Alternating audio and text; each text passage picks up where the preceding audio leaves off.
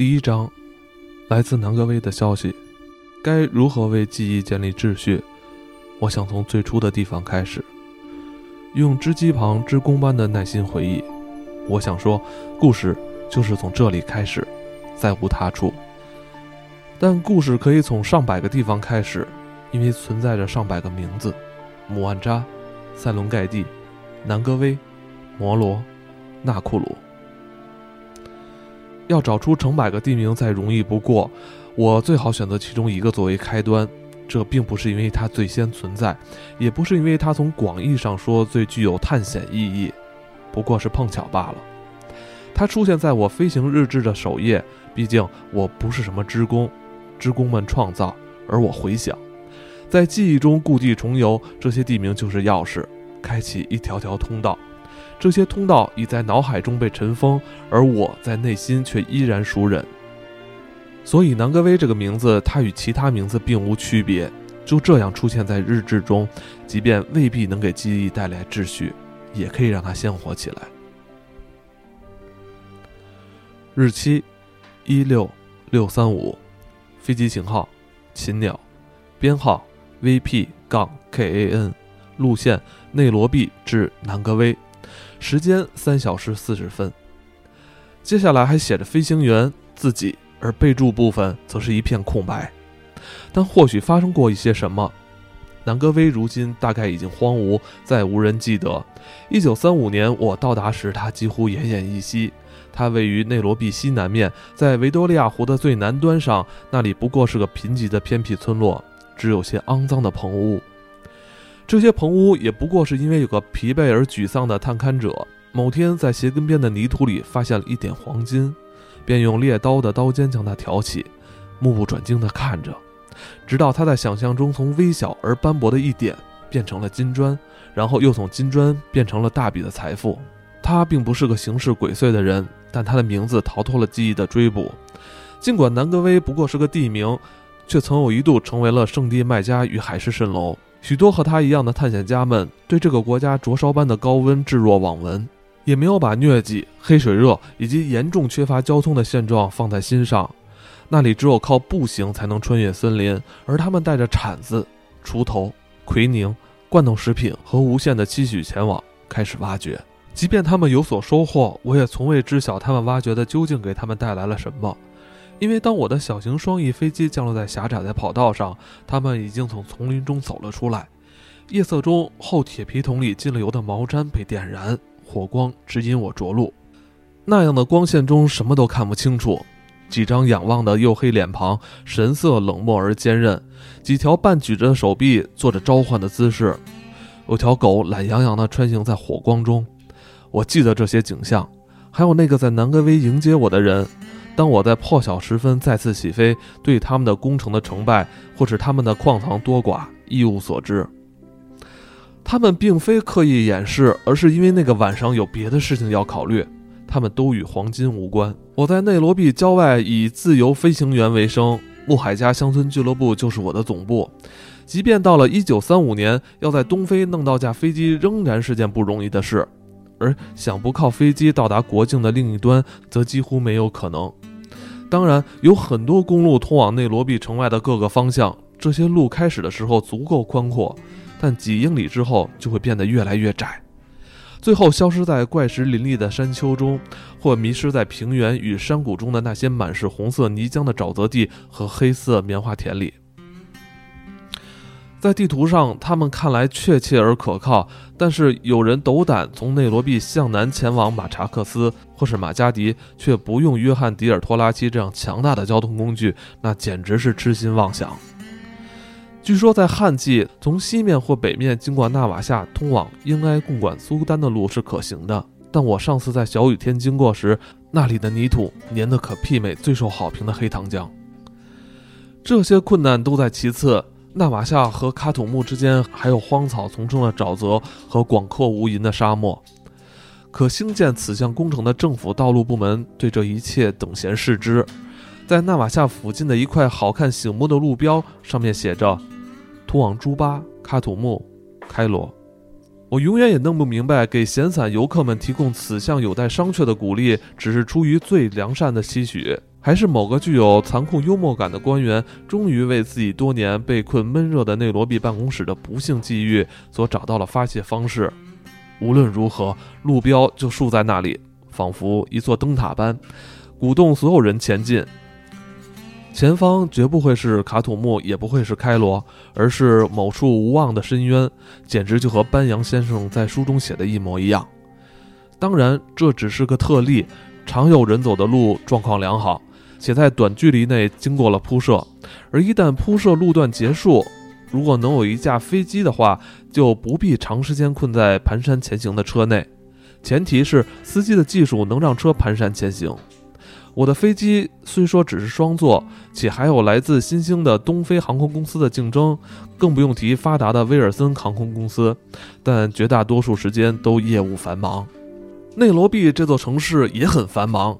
而且正处于发展中，它是一道门，通往一个依旧崭新的国家，一个辽阔的国家，一个几乎不为人知的国家。在过去不到三十年的时间里，这个城市突然发展起来。此前，它只是散落在漫长乌干达铁路旁的破烂铁皮屋，里面混杂着英国人、布尔人、印度人、索马里人、阿比西尼亚人、非洲各地的土著以及很多国家的人。如今，仅印度市集的面积就已经有了好几英亩，而城里的酒店、政府大楼、赛马场还有教堂都很醒目，证明摩登时代及其生活方式最终在东非赶了上来。但他的内心依旧粗犷，几乎丝毫未被英国式的官僚作风所软化。生意在继续，银行蒸蒸日上，汽车在政府大道上煞有介事地来去。营业员们思考、行动、生活，他们在其他国家任何一个拥有三万人口的现代城市也会做着同样的事。这个城市隐藏在阿西平原内，就在连绵的基库尤山脉的山脚，北朝肯尼亚山，南向坦桑尼亚的乞力马扎罗山。它是荒野中的财会使，这地方关乎先令、英镑、土地买卖。贸易关乎极度成功以及极度失败。商店里出售你的一切所需，周围是纵深一百英里的农田和咖啡种植园。送货的火车和卡车每天为市场送来农产品。对于如此广阔的土地来说，一百英里的距离又算得上什么？依旧沉睡在丛林的村落，位于广阔的保护区内。在这些村落中居住的人们，只是隐隐约约地感觉到白人世界那些顽固不化而又不可抗拒的压力，或许是以某种方式危及他们的族群生活。但白人战争发生在非洲的边缘，你从海岸出发，端着冲锋枪向内陆前进三百英里，却依旧处于非洲的边缘。自迦太基时代以来，甚至更早。人们就开始杀戮征伐，想在海岸沿线荒漠群山获得永久的立足之处。一旦获得这些立足之处，他们的拥有权却又挑起了无尽的冲突和流血。争先恐后的征服者们忽略了非洲之魂的根本，那正是抵御征服的原动力。这灵魂没有消亡，只有沉寂。他的智慧并不缺乏，但却如此单纯，被现代文明的狭隘眼光视若无物。非洲大陆年代久远，许多子民的血脉如真理般脆弱而纯粹。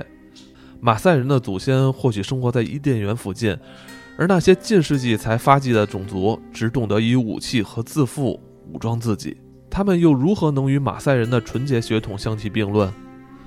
野草不会腐朽，它的根吸取了天地开辟之初的第一缕生机，并依旧守护着它的精华。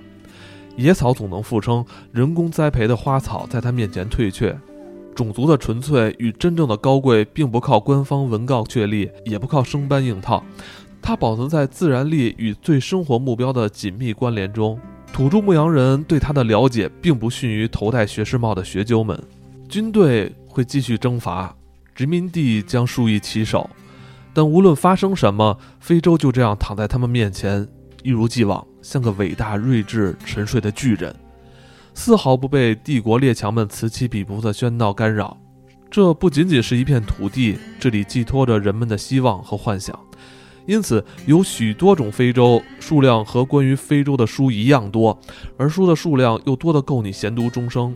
不管谁写了一本新书，他都可以骄傲地认为自己提出了与众不同的全新观点。但也有可能会被那些信奉另一个非洲的人嗤之以鼻。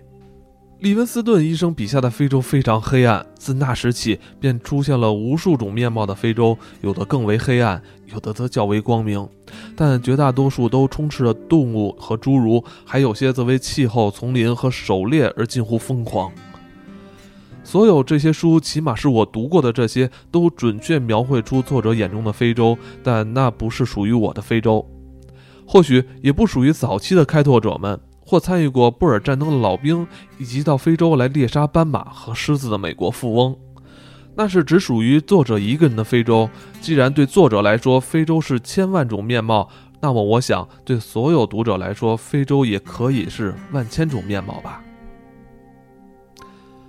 神秘的非洲，狂野的非洲，它是炼狱，也是摄影师的天堂；它是狩猎者的瓦尔哈拉，也是遁世者的乌托邦。它是你心中的愿望，经得起所有的诠释。它是死亡世界最后一丝残余，也是闪亮生命的摇篮。但对于很多人，也包括我，它只是个家。它有各种各样的性格，除了沉闷。我四岁那年来到英属东非，少年时光都在光着脚和那敌人一起捕猎野猪，后来以训练赛马为生。再后来，驾驶飞机在坦卡尼卡湖以及位于塔纳河和阿西河之间的干旱丛林地带中寻找大象。我一直是个快活的乡下人，直到我在伦敦生活一年之后，才明白需要用脑的生活多么无聊。无聊就像钩虫，是挑地方的疾病。我曾驾驶我的飞机从内罗毕机场起飞过一千次，但每当机轮划过陆地进入半空，我都能感觉到飞机的不确定与兴奋，就像是开始第一次冒险旅程。凌晨一点，要求我去南格威的电报从穆海加乡村俱乐部转到我的小木屋，它就在离俱乐部不远的桉树林中。电文简单扼要，要求立即用一架飞机送一罐氧气到定居点，抢救一位因肺病而奄奄一息的矿工。发出求助信号的人我从没听说过，心想发出求救信号这个举动本身就带着近乎可悲的乐观。因为要将这条信息送到我手中，唯一的方法就是从姆万扎发电报，而那儿距离南格威一百英里，只有靠当地人步行才能到达。电报在路上的这两三天，需要氧气的人要么已经死亡，要么展现出过人的求生意志。据我所知，那时我是非洲唯一的专业女飞行员，在肯尼亚我没有别的竞争对手。无论男女，所有像上面这种十万火急的电报，或者其他不那么紧迫伤感的电报，多得足够让我白天黑夜忙个不停。即便在有航道的地区，即便有仪器的帮助和无线电的指引，夜航依旧是种孤独的工作。但飞越牢不可破的黑暗，没有冰冷的耳机陪伴，也不知道前方是否会有灯光、生命迹象或者标志清晰的机场，这就不仅仅是孤独了。有时那种感觉如此不真实，相信别人的存在反而成了毫不理性的想象。山丘、树林、岩石，还有平原，都在黑暗中混为一体，而这黑暗无穷无尽。地球不再是你生活的星球，而是一颗遥远的星星。只不过星星会发光，飞机就是你的星球，而你是上面唯一的居民。开始这样的飞行前，正是对这种孤独的预料，比身体可能遭遇的危险更令我忧虑。也让我怀疑这份工作究竟是不是世界上最好的差事，而结论永远是：不管孤独是否，它都让你免遭无聊的荼毒。一般情况下，我会在半小时内到达机场，准备飞往南格威，但却发现自己遇到了问题。这问题是凌晨一点的半睡状态，它是那种看来无法解决的问题。事实也确实如此，当你一旦被它纠缠住，就无法逃脱，也无法忽略它的存在。有个为东非航空公司工作的飞行员叫做伍德，他消失在塞伦盖蒂大草原的某处，而且已失踪两天。对于我以及所有朋友来说，他就是伍迪，一个优秀的飞行员和一个好人。伍迪这个名字在内罗毕并不陌生，他失踪的消息并没有很快引起注意。一旦人们意识到这并非航程延误，而是失踪，顿时一时激起千层浪。其中一部分原因，我想是公众对悬疑和肥皂剧的喜闻乐见。尽管在内罗毕这两样都不缺。对伍迪的不幸遭遇最为感同身受的，当然是他的同行们。我指的不单单是飞行员，很少有人意识到，如果自己经手的飞机未能返航，一位尽心尽责的地勤机械师会承受怎样的痛苦和焦虑？他不会考虑坏天气的因素，或是飞行员的判断失误。相反，他会拿线路排布、燃油管道、碳化器、油门是否安装妥当这些无法回答的问题，以及其他上百件他必须考虑到事情折磨自己。他会觉得，如果出现这样的状况，他一定是遗漏了什么。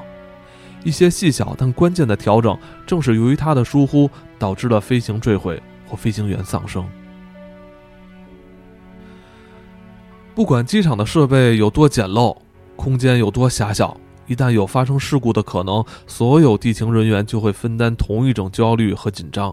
由于风暴和引擎故障或随便什么原因，伍迪失踪了。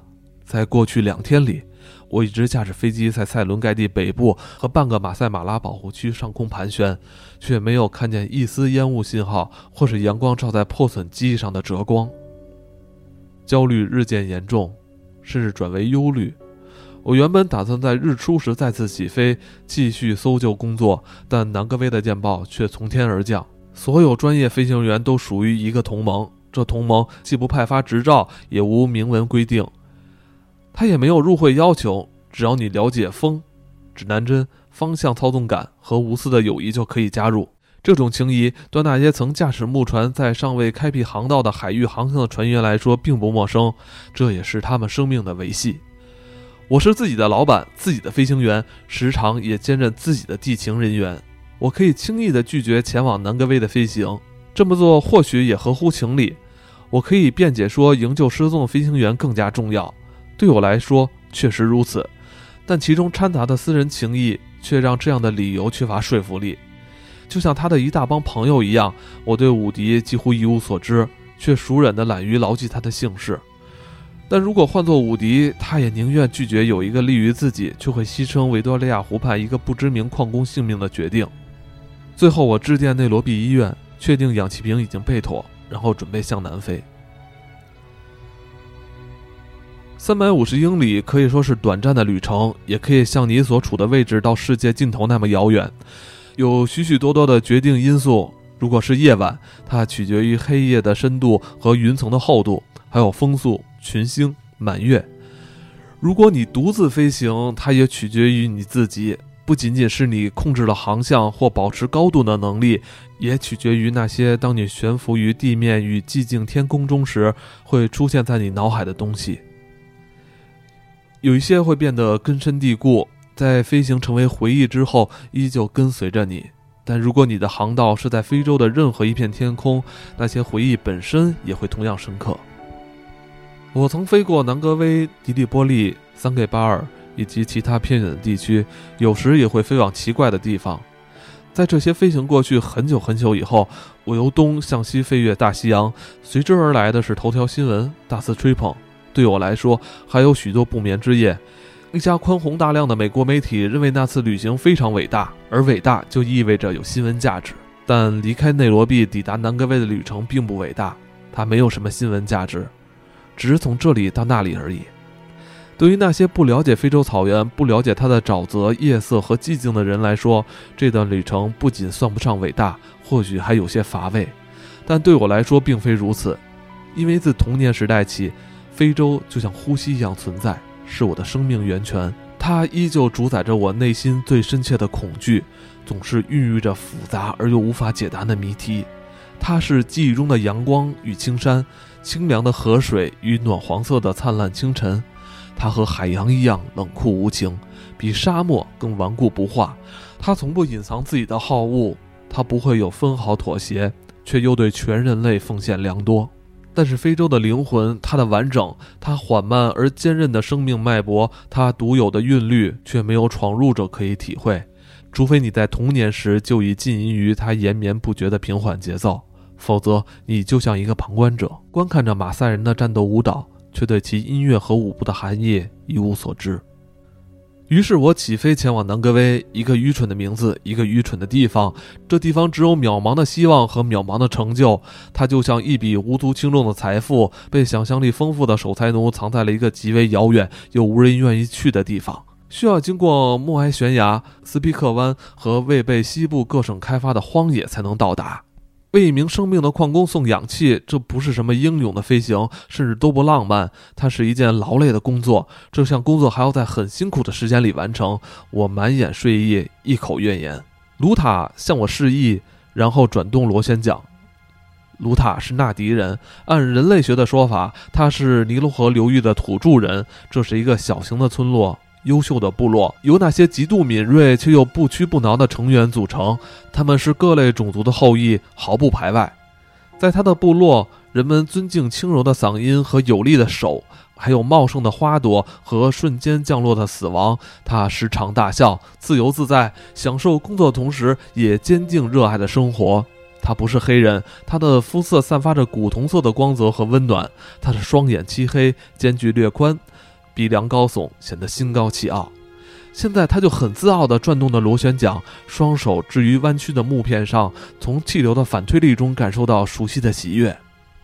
他用力转动着，引擎发出一阵脆响，像睡梦中的工人发出沉闷的咳嗽声。我在驾驶室里轻轻推动油门操纵杆，点燃了引擎，添加了燃油，让它保持流畅。卢塔移开垫在飞机轮前的木块，退后几步，远离机翼。机场周围都是用原油点燃的火把，他们用纷乱跳动的红色火焰染红了非洲的夜幕，也点亮了他们的机警硬朗的面庞。他抬起一只手，我点点头。这时，螺旋桨开始快速旋转，快得再也看不清楚。他夜着飞机前行，将它甩在身后。我没有留给他任何指示或命令。当我返航的时候，他会在那里。这是多年培养出来的默契。从卢塔来到恩乔罗农场为我父亲工作第一天起，我们就拥有了这种无需言语的默契。他会在那里作为一个帮手，作为一个朋友，在那里守候。我凝视着前方的狭窄跑道，迎着风，并利用着风势加快了速度。机场四周围高高的铁丝网，铁丝网后面则是深深的沟渠。世上还有别的什么机场需要防范动物吗？晚上，斑马、牛羚、长颈鹿、大羚羊潜伏在高高的围栏外，瞪着好奇的大眼睛打量着，感受着自己受了欺骗。他们被远远地挡在外面，这是为他们好，也是为我好。要是下半辈子，朋友们都记得你曾因为一匹四处游荡的斑马而耽误起飞，那是多么挫折的命运！想起飞却撞上斑马，这简直比撞上蚁丘更伤自尊。小心铁丝网，小心灯光信号。我留心着它们，飞向夜色。出现在我面前是一片不被其余世界了解的土地，即便非洲人自己也是懵懵懂懂。它奇怪地组合起草原与灌木，沙漠就像南方的海洋，扬着悠长的波浪。这里的树林静止着水塘和古老的山峦，像月球上的山脉一样荒凉恐怖。这里有盐湖和没有水的河流，还有沼泽与荒野。既是没有生命的土地。又是充溢着生命的土地，所有风尘仆仆的过去，以及所有的明天。空气带领我走进他的王国，夜色完全将我包裹，让我与地面失去联络，将我留在自己小小的移动世界里，活在群星的世界中。我的飞机是一架双座轻型飞机，VPKAN，几个粗体字母骑在它银绿相间的机身上。白天，它是浅蓝色天幕中一个微小而欢快的点缀，就像清澈岩面上一条鲜亮的鱼；而在此刻的黑暗中，它不过是转瞬即逝的低喃，地面上一声柔和和断续的低喃。因为它的注册编号如此，我的朋友无需拿出多少想象力与幽默感，就将它简称为可汗。它确实是位可汗，对我来说也是如此。这不是诋毁，这样的昵称都是出于爱。对我来说，它拥有生命。也会交谈，我可以经由踩在踏板上的脚底感受到它的意愿和肌肉的收缩。它的排气管发出嘹亮的声响，音色比木头和金属所能发出的声音更为清晰，比电线、火花和活塞的震颤更有活力。它现在正对我说话，他说：“风力合适，夜色美丽，所有的要求力所能及。”我快速地飞着，我高高的飞着。西南偏南，越过恩贡山脉，我放松身心，右手停在操纵杆上，通过它与飞机的意愿和方式轻松沟通。我坐在后座上，前座上绑着沉重的氧气瓶，它坚硬又傻气的圆顶让我想起因初次飞行而全身僵硬的乘客。线路中的风声就像柔软的丝绸，正被引擎和螺旋桨竭力撕碎。时间与距离在我的记忆下无声划过，永不复返。我向下俯瞰大裂谷的暗影，心想：那个失踪的飞行员伍迪是否会在那里？是否正带着渺茫的希望与无望，倾听飞机吟唱着低沉而冷漠的曲调，飞向他方？